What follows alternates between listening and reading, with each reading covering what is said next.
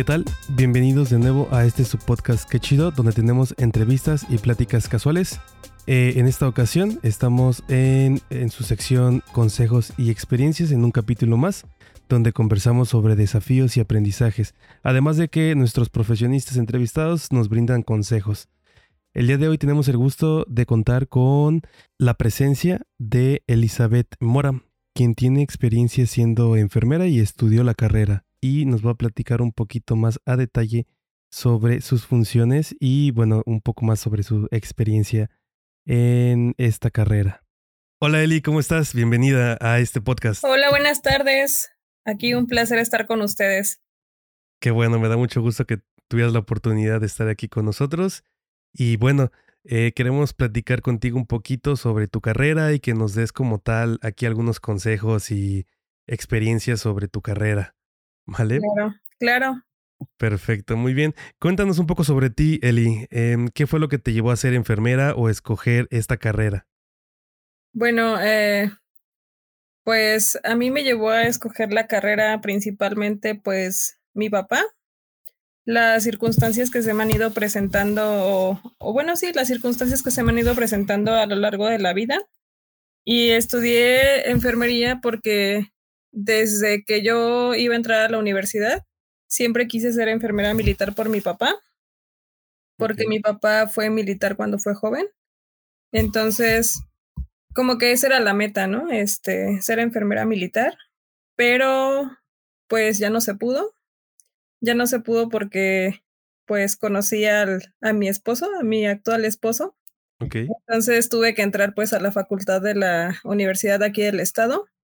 Pero yo quise ser enfermera desde niña porque cada vez que pasaban los desfiles en la tele, pues tú sabes, ¿no? Las enfermeras militares de blanco, todas pulcras en la tele y pues yo quería ser parte de ellas. Ok, entonces este eh, gusto por la enfermería y sobre la salud es desde, desde niña. Desde niña, desde que soy niña.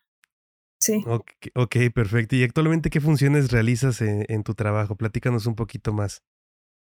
Pues bueno, ahorita en el área en la que estoy es este cardio. Estoy en el área de hemodinamia y desarrollo actividades que realmente me gustan. A mí me gusta mucho la administración, llevar conteos, papelería y todas esas cosas pero en este momento también voy de la mano con pues lo práctico que es entrar a la sala, eh, pasar materiales que van este, dirigidos a los intervencionismos cardíacos y pues creo que esas dos funciones son las que ahorita realizo principalmente y son las que más me gustan. A mí me gusta mucho la administración y que vaya de la mano con lo práctico y es lo que hago actualmente. Y, por ejemplo, tú tienes eh, contacto o, o, así con pacientes, tú eres como tal eh, enfermera también en cirugías y así. Pues así como entrar como enfermera, enfermera, mmm, se podría decir que no, porque no, no paso medicamentos, no, sí administro una hoja, o sea, sí no una hoja de todo lo que, lo que hago, pero como enfermera administrar medicamentos y signos y monitorizar todo eso, ¿no? Porque eso lo hacen los compañeros. Pero pues como somos un equipo en ese servicio, yo entro junto con ellos a ayudarles. Aunque no es parte de mis funciones, yo lo hago con ellos. Ah, ok. O sea, tú, se podría decir que tú estás en otra eh, rama de la enfermería.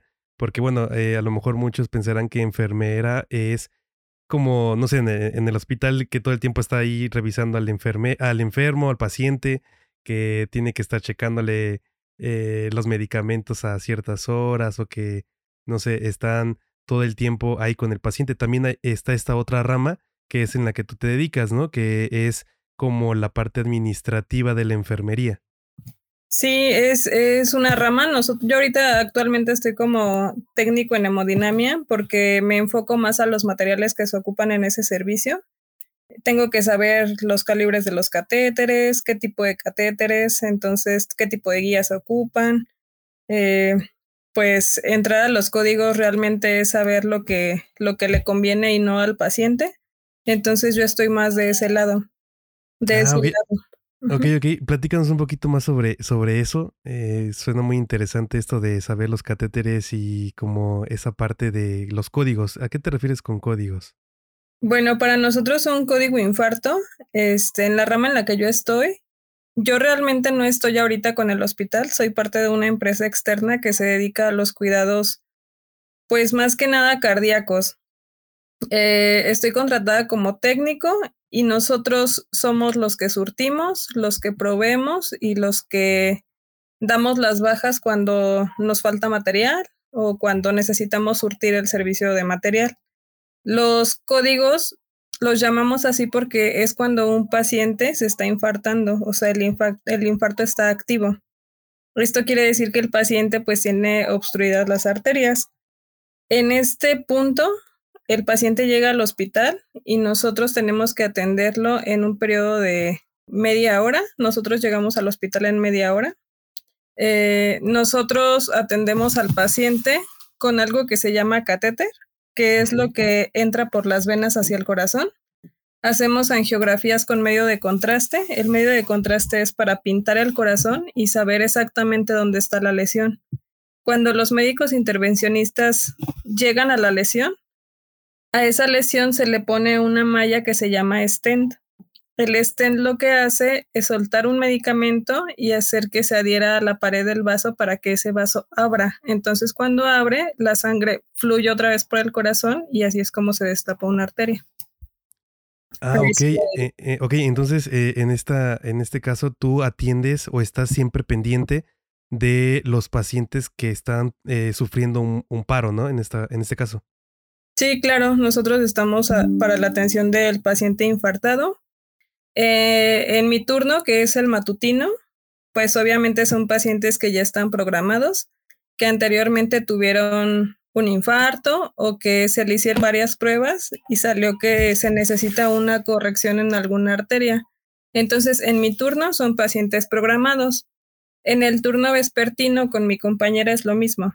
Son programados, pero así como son programados, pueden también salir códigos de del mismo hospital o pueden venir de Guerrero, o pueden venir de este, Oaxaca, entonces se les atiende. El código infarto, que es como nosotros lo llamamos, entra después de las 9.30 de la noche. Entonces, yo también estoy para atender los códigos de las 9.30 a las 7 a.m. del siguiente día, que es cuando empieza mi turno. Ah, ok. Eh, o sea, es fuera de tu, de tu turno, ¿no? Siempre tienes que estar pendiente, sin importar que ya no estés trabajando. Claro, sí. Ok, ok. Y sobre este eh, código o sobre estos códigos infarto, eh, ¿nos pudieras como tal dar una, un breve resumen de cómo es que llegas a implementarlo? O sea, te hablan, tú llegas al hospital y qué es como que lo primero que, que tienes que realizar. Eh, bueno, cuando nos hablan, que a nosotros nos dan la alerta de que se está activando el código, primero necesitamos saber si el código ya está en el hospital. Si ya está en el hospital, tenemos un lapso de media hora para que todo el equipo llegue al hospital.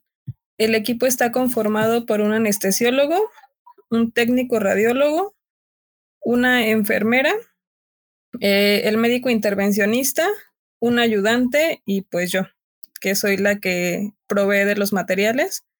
Y cuando llegamos al hospital casi siempre llega primero el médico, que es el que lo valora.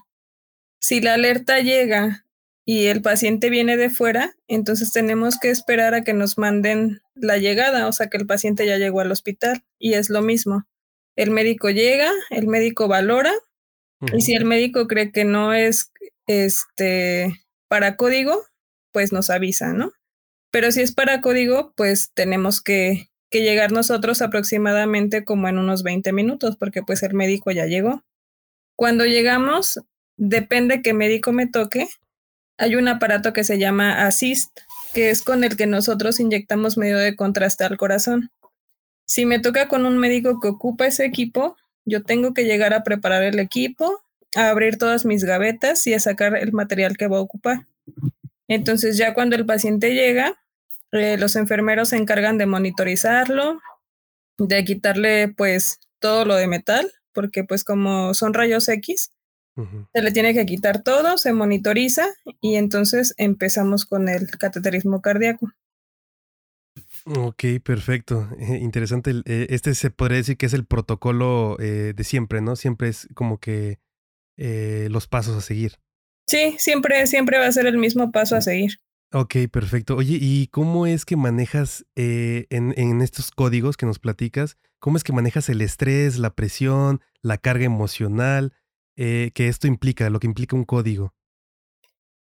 Pues muchas veces como que pues sí como que te desorienta porque te agarra en la madrugada. Entonces sí como que a veces he llegado a un punto en el que sí tengo mucho, mucho trabajo y ya estoy cansada, pues a veces ya no dan ganas de ir. Entonces yo reflejo mi estrés, pues realmente con el cabello, o sea, cuando tengo mucho estrés, se me cae el cabello. Entonces creo que el estrés yo lo manejo más que nada haciendo cosas que me gusten. Cuando tengo tiempo y llego a mi casa, pues a veces me pongo a jugar un ratito. Cuando tengo muchos pendientes, pues trato como que relajarme y hago la mitad de pendientes en el trabajo, la mitad de pendientes en la casa y trato de, de no estresarme de más porque pues uno es ser humano también y creo que primero te debes de cuidar tú para poderle dar una buena atención al paciente. Claro, sí, por supuesto. Y platícanos un poquito sobre eh, qué tan estresante es o qué tan eh, complicado se te hizo a ti la primera vez que recibiste un código, tu primer código de infarto que, que recibiste. ¿Aún lo recuerdas? ¿Nos podrías platicar un poquito sobre esa experiencia? Sí, realmente pues fue muy estresante. Acababa de, de, entrar, no tenía mucho y pues los compañeros casi no me hablaban. Todavía aparte de que me desorientaba de, la madrugada, me desorientaba en el trabajo porque no conocía todavía muy bien los materiales, entonces a veces eso me hacía dudar, dudar de, de lo que estaba haciendo. Pero pues aprendí, aprendí con regaños, aprendí echando las cosas a perder, pero pues aquí estoy. ¿Cuánto tiempo tienes de experiencia ya en este, en este eh, puesto o en ese trabajo? Tengo dos años y medio. Dos años y medio que em, estás en, en, esta, en esta parte de revisión de los materiales y la cuestión administrativa y de los códigos. Dos años y medio. Dos años y medio, sí. Ok, perfecto. Y hasta el momento y de estos dos años y medio que llevas eh, como tal dedicándote a esto, ¿qué es lo que más te gusta de tu, de tu trabajo en sí? Pues fíjate que me gusta el conjunto de actividades que hago. Me gusta mucho que el servicio es compañero, o sea, realmente los compañeros te ayudan mucho. Eh, somos muy unidos, nunca, nunca se me ha perdido nada, nunca, nunca he dudado de mis compañeros y aparte creo que más, más me gusta lo administrativo. O sea, realmente mover papeles y revisar carpetas y todas esas cosas siento que me gusta mucho. Ok, ¿y qué es lo que menos te gusta de tu trabajo actual? Lo que menos me gusta, pues, lo que no me gusta de mi trabajo actual es que a veces cuando son los códigos, por ejemplo, eh, nos mandan personas que no saben, o sea, son compañeras que yo entiendo que son enfermeras también, pero para estar en esta área necesitas estar capacitado. Entonces, a veces que te manden personal que no está capacitado para el área eso como que disgusta un poco porque si es en la madrugada, pues te tardas más. Te tardas más en lo que la compañera pues ubica las cosas, reconoce el área y a veces no saben qué hacer, entonces como que sí les tienes que echar la mano y eso hace que te tardes más. Claro, sí, eh, eso es como que primordial, ¿no? Estar capacitado en, eh, para este tipo de, de códigos es muy, muy importante. Oye, y sobre estos códigos, em, ¿cómo, ¿cómo, es la... Bueno, tú mencionabas que tienes eh, citas programadas. En este caso, ¿tú tienes ahí algún contacto con los pacientes em, o con los familiares? Eh, realmente contacto con los familiares yo no tengo. El único contacto que yo tengo pues es con el paciente porque al iniciar los cateterismos todo el equipo se presenta para que él sepa quién va a estar ahí con él.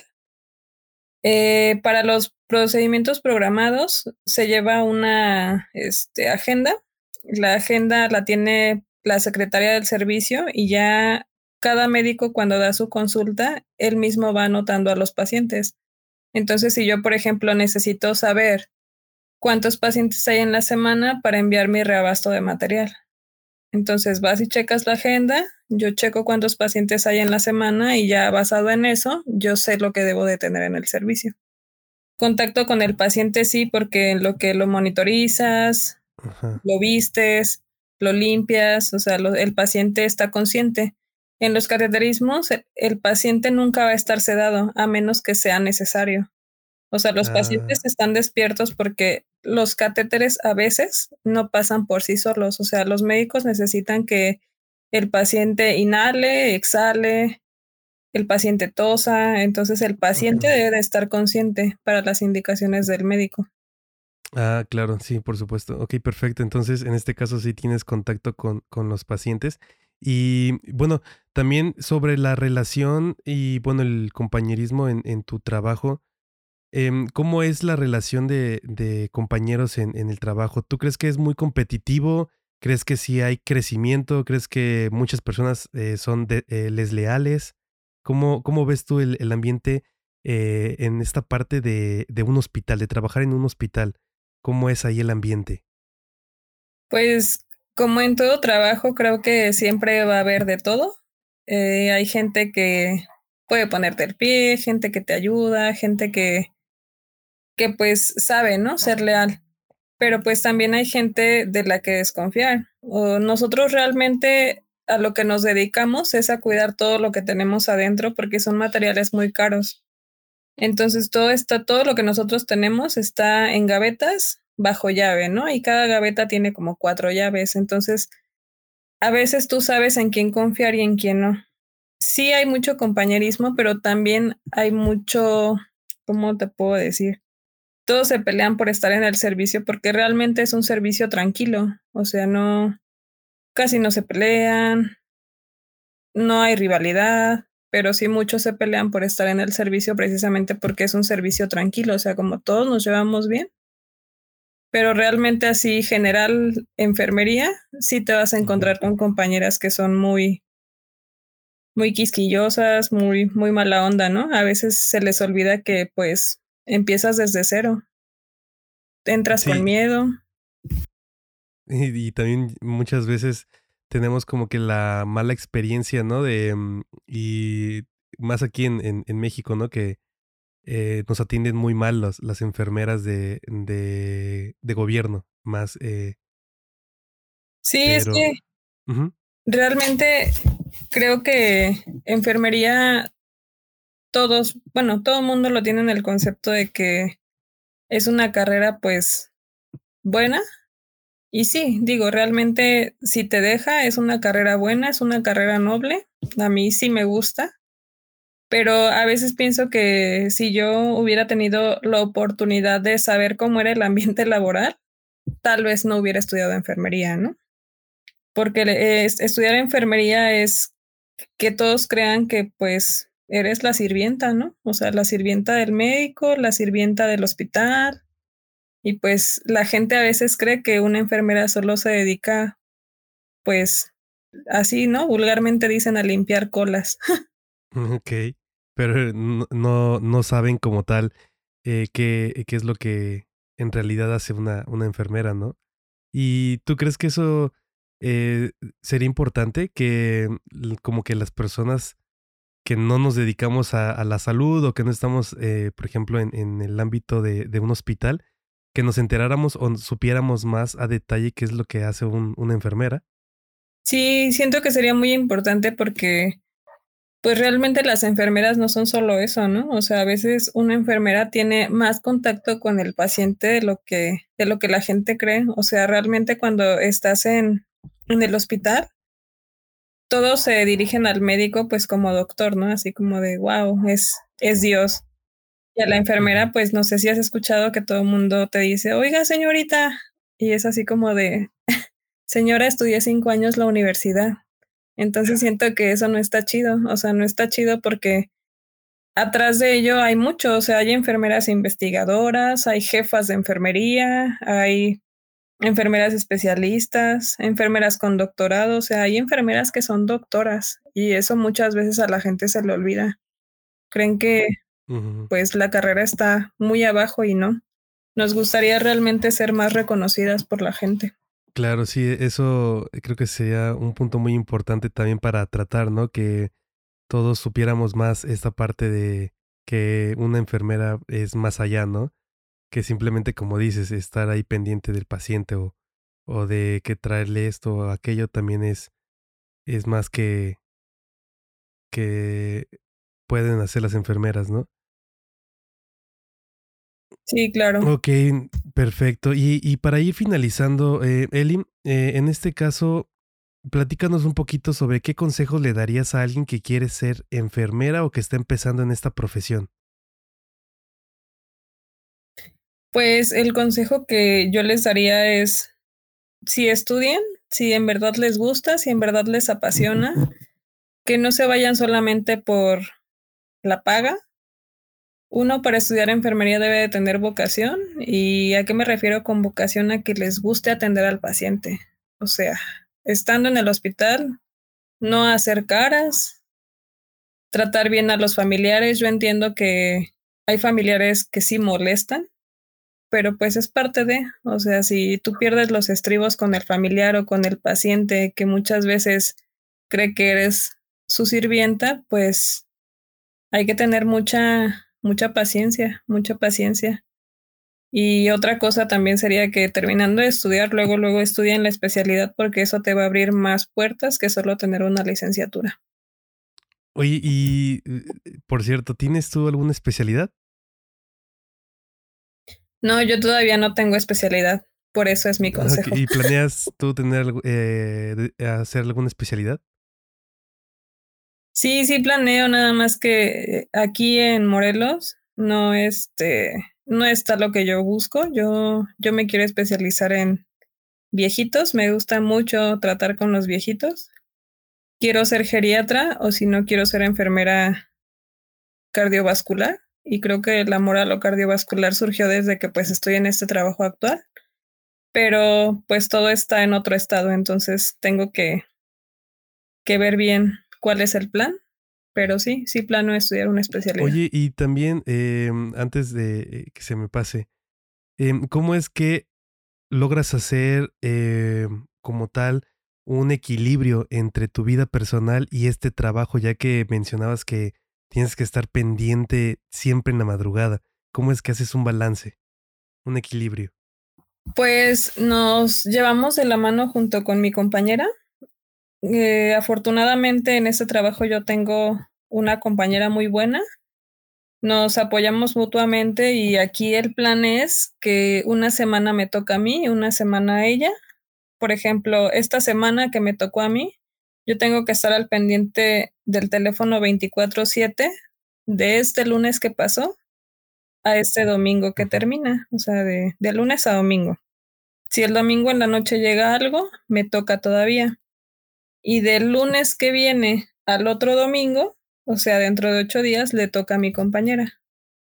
Y así nos vamos rolando. Ah, ah ok, perfecto. Entonces, en este caso, ya tienen designada su, eh, su semana que les toca para también hacer planes, ¿no? Con, con tiempo. En caso de cuestiones de eh, cumpleaños, eh, salidas, ya algo más personal, como que ya tienen todo más dividido y agendado. Sí, Claro, de hecho, si ella, si yo, por ejemplo, no sé, tuviera, digamos, una fiesta este fin de semana que me toca a mí, lo hablamos, le pido ayuda para este fin de semana y lo cambiamos, ya sea que lo cambiemos, ella venga este y yo el que viene, o se queda pendiente para cuando ella lo necesite, yo la cubro. Ah, súper. Eh, eso también es como lo que mencionabas, ¿no? De tener una buena eh, como convivencia con tus compañeros para hacer este tipo de cosas. Sí, claro, es que realmente tú nunca sabes cuándo lo vas a necesitar. O sea, así como tú necesitas ayuda, muchas veces tus compañeros van a necesitar ayuda.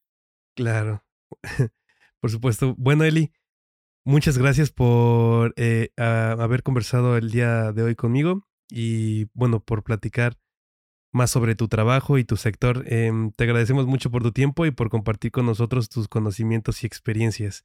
Esperamos que hayas disfrutado de esta entrevista, tanto como nosotros eh, y a nuestros oyentes. Espero que te Muchas gracias. Al, contrario, gracias a ti. Y bueno, a todos nuestros oyentes los invitamos a seguirnos en nuestras redes sociales. Cuídense, nos vemos. Chao.